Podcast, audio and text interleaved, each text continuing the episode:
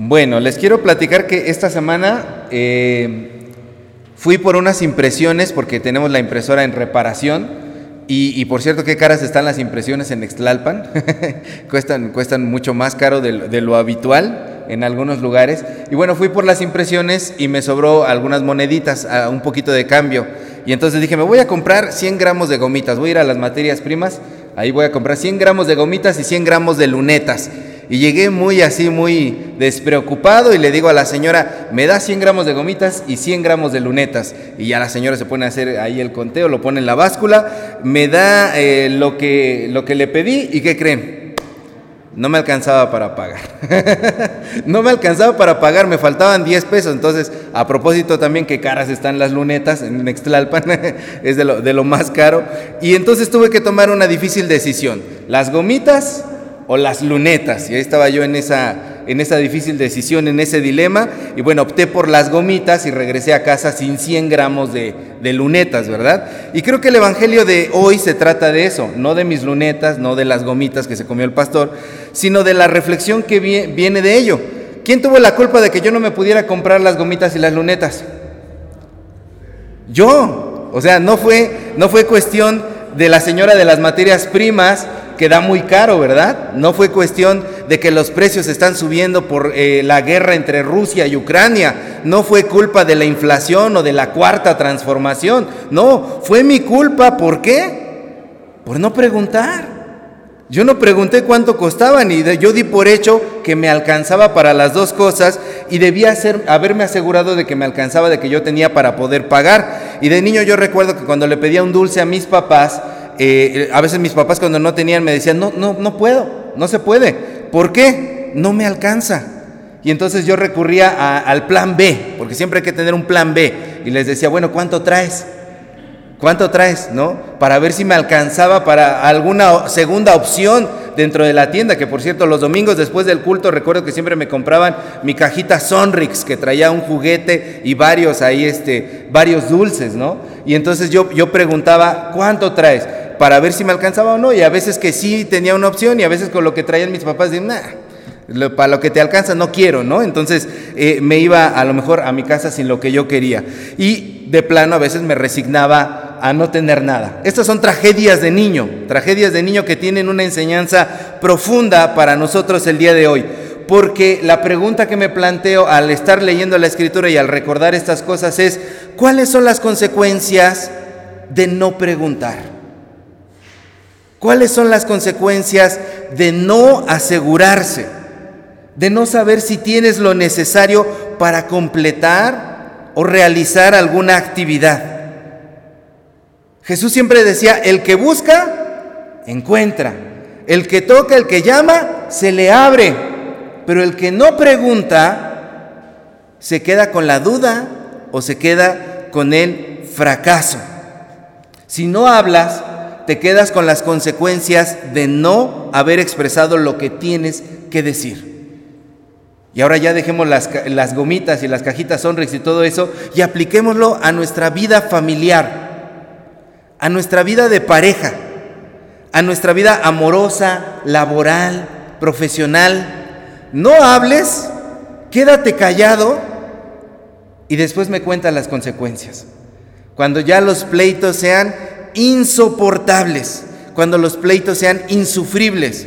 Quédate callado y aguántate lo que viene allí. Y si emprendes algo en tu vida, si inicias algo dentro de tu vida y no calculaste bien los costos, las consecuencias pueden ser catastróficas. Las consecuencias pueden ser catastróficas.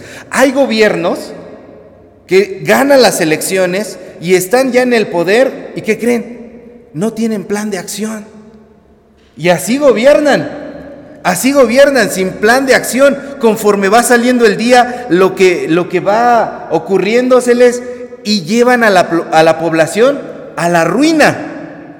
Pero el problema es que en, en, la vida no podemos vivir improvisando, porque en algún momento se te van a acabar las ideas, se te van a acabar las chiripadas, se te van a acabar los recursos y entonces va a venir, como decía Jesús, el lloro y el crujir de dientes.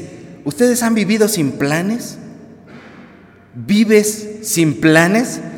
sin un plan financiero, por ejemplo, de ahorro para la vejez, de retiro, sin un plan laboral, qué es lo que quiero desarrollar en mi vida profesional, hacia dónde quiero ir, cualquiera que sea la actividad que tú realices, hacia dónde la quieres llevar. Yo creo que la pandemia nos enseñó que todo eso se puede acabar así, en un segundo. De repente ya no hay trabajo, de repente ya no hay una fuente de ingreso.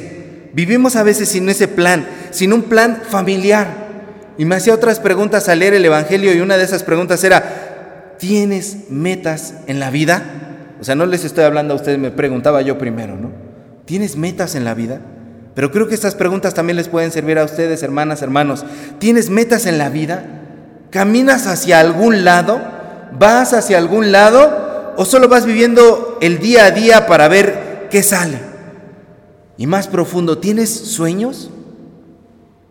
¿Tienes aspiraciones en la vida? ¿Trabajas por esos sueños? ¿Trabajas por esas aspiraciones?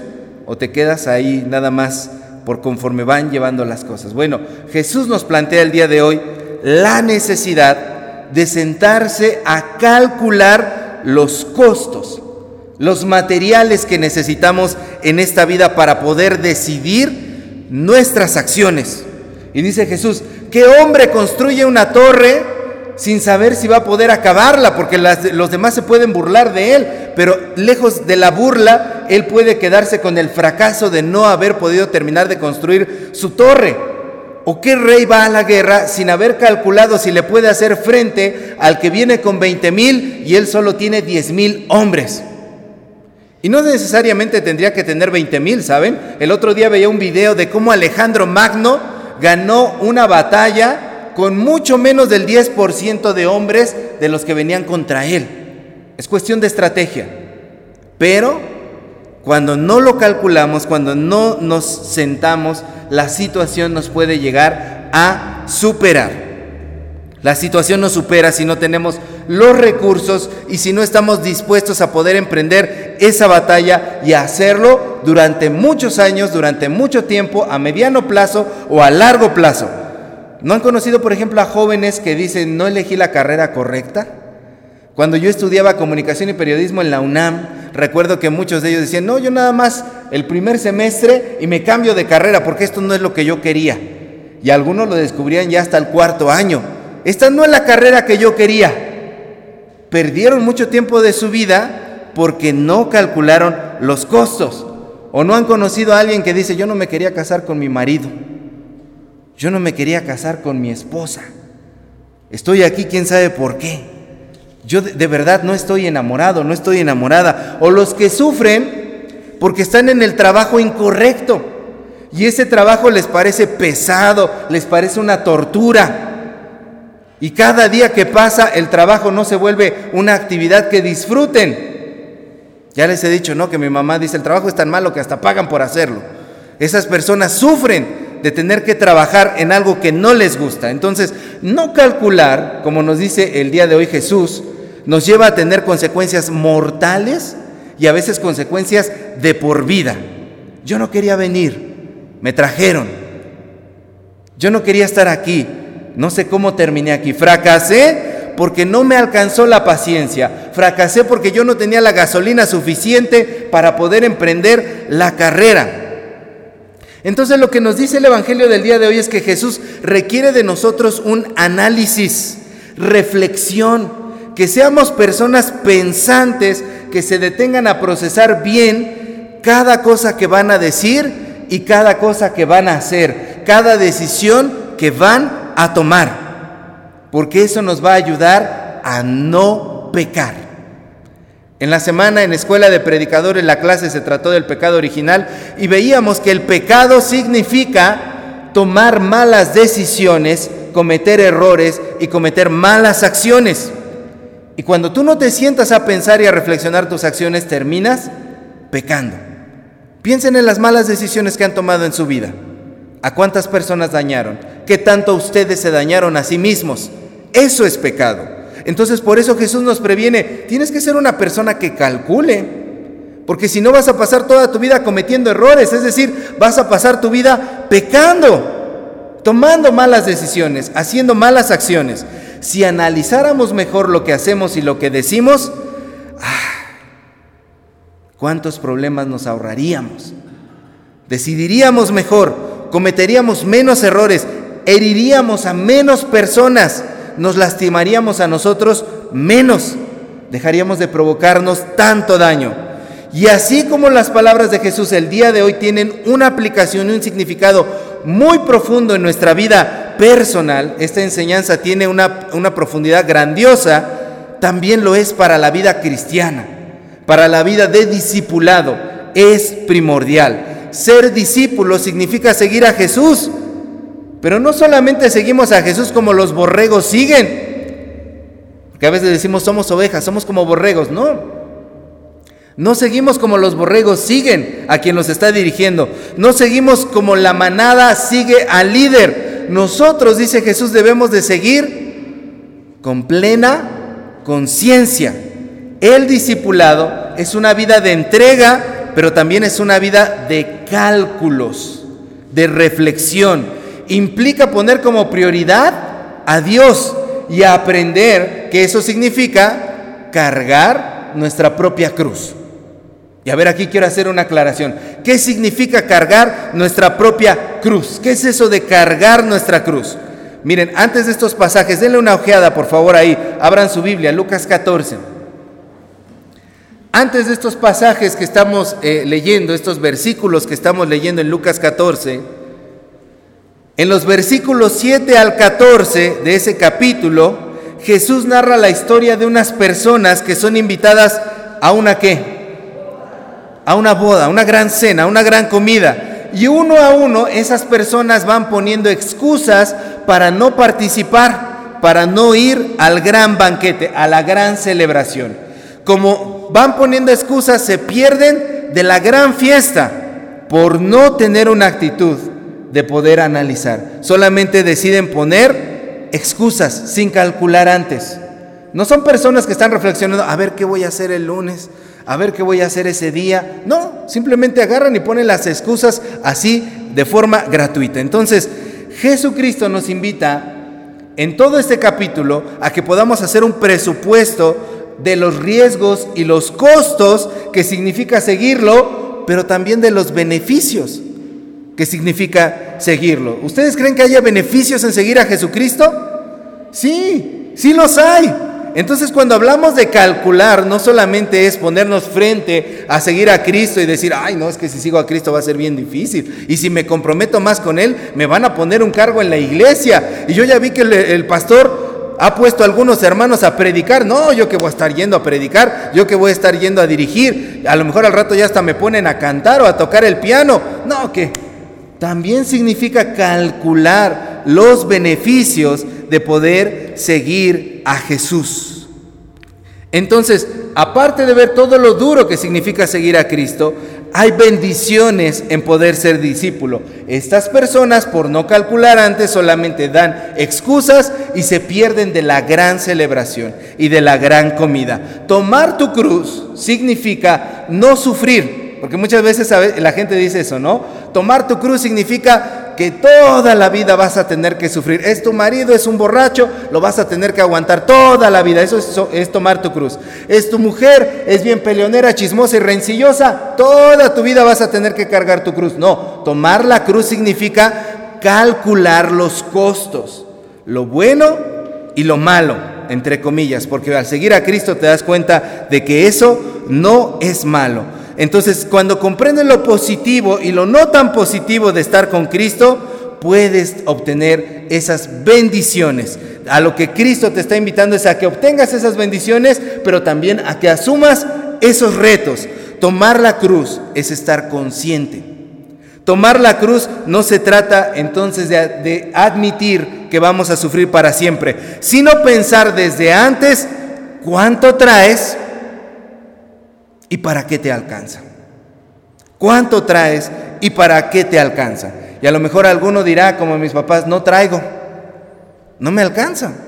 Creo que no soy una persona que pueda seguir a Cristo. No tengo lo suficiente, no tengo lo necesario. ¿Qué hago, pastor? ¿Renuncio?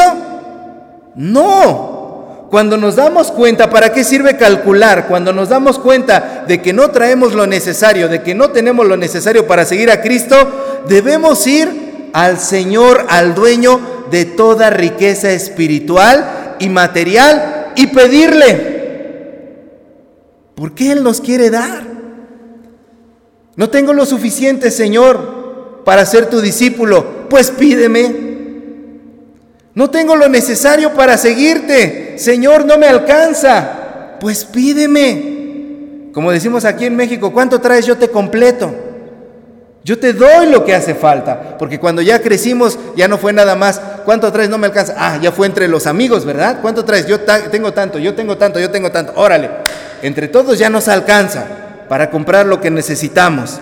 Entonces, cuando hablamos de esta, de esta parte de la escritura que estamos leyendo el día de hoy, lo que Jesús nos dice es, en resumen, primeramente, siéntate y calcula, reflexiona sobre tu propia vida, piensa en tus actos, piensa en tus decisiones y si ya lo has hecho y crees que no puedes seguir adelante, no te detengas. No vivas sumergido en la inacción, en la indecisión, actúa. Jesucristo no quiere personas cobardes sumergidas en el miedo.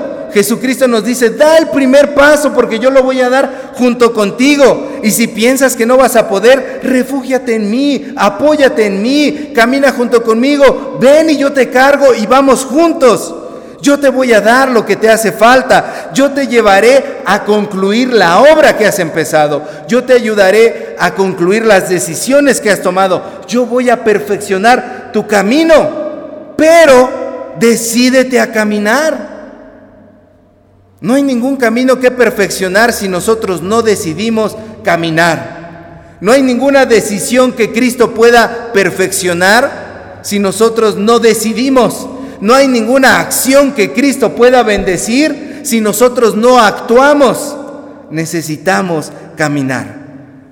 ¿Cuánto traes? Nos dice el Señor el día de hoy. Yo te doy lo que hace falta, porque para andar en el sendero de la fe, para poder vivir, necesitamos apoyarnos en Dios y en los que las personas que nos ayudan a crecer, porque a veces nos rodeamos de personas que no nos ayudan a crecer, que son un estorbo, no porque en sí mismas sean malas, sino porque no nos aportan nada positivo, solamente nos hacen entrar en círculos viciosos en donde tenemos siempre las mismas conductas.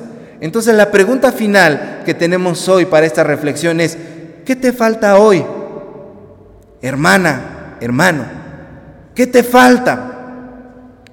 ¿En qué etapa de tu vida estás? ¿Cuánto traes? Cristo nos hace un llamado el día de hoy, en esta mañana, a detenernos y a contemplar y a después avanzar. Hay decisiones allí que están pendientes, hay acciones que están pendientes, hay caminos hacia los cuales debemos dirigirnos. El Señor nos quiere llevar hacia allá. Dejémonos que nuestro Padre Celestial nos dé lo que nos falta. Amén. Vamos a ponernos de pie y vamos a orar. Amado Dios, gracias Señor porque nos hablas en tu palabra para poder, Señor, caminar, para poder, Señor, avanzar. Hoy, Señor, nos detenemos ante ti y junto contigo queremos calcular.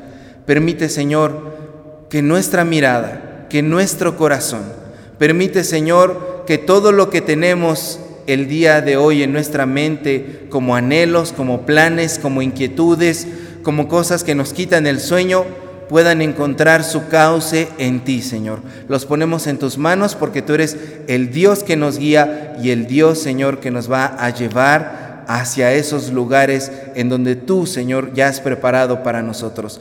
Bendecimos tu nombre porque tú nos das todo lo que nos falta. En Jesús. Amén.